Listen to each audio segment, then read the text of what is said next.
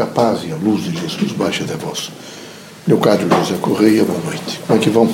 Bem? Vejam, meus amigos, essa estadia na Terra é uma estadia de renovação. Então vocês precisam, todos os dias, nas expectativas diversas a que vocês ficam submetidos, ter a coragem sempre para fazer avaliações é, que sejam coerentes, que sejam postas em benefício de todos, e particularmente de vocês, que vocês sejam firmes, tenham propósitos absolutamente conciliatórios no sentido de vida e que possam, numa relação crítica, entender. É? Eu vejo vocês, alguns de vocês se, se colocam em dimensões de querer que as pessoas passem a pensar como vocês. E não é possível fazer isto.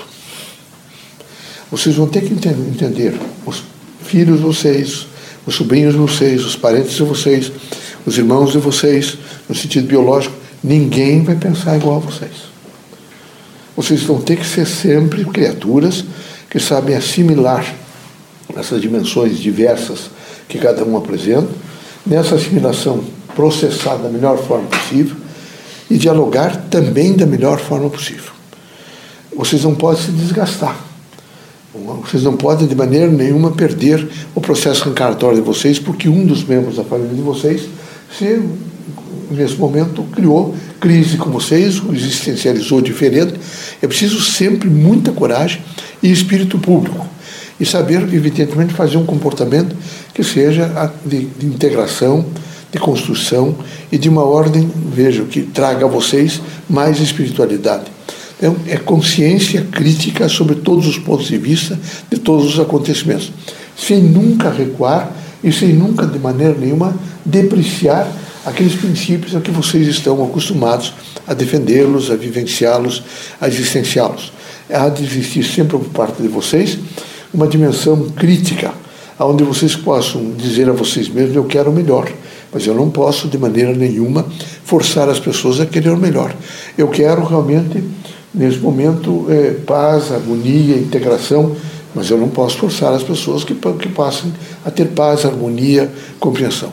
Depois de 18 anos, de 20 anos, 21 anos, vocês não podem mais forçar. Cada um é dono de si, deixem a cada pássaro o seu voo, a cada campo as suas flores, sejam compreensivos, justos, integrativos, mas não, não se desgastem quando vocês não conseguirem de maneira nenhuma alterar um pouco do circunstancial que envolve aquelas pessoas a ter esse ou aquele ou aquele outro comportamento. Lembrar também a vocês que é preciso todos os dias fazer um exercício de autoconhecimento. Como é que eu sou? Qual é a minha proposta? O que é que eu quero? Será que eu, nesse momento tenho condições de assimilar coisas positivas, reavaliar minha vida, recompor, evidentemente, meus valores e compor da, da, da melhor maneira possível um cotidiano que às vezes é difícil. Eu estou sentindo que o país passa nesse momento por um cotidiano difícil. Mas a Europa passa por um cotidiano difícil.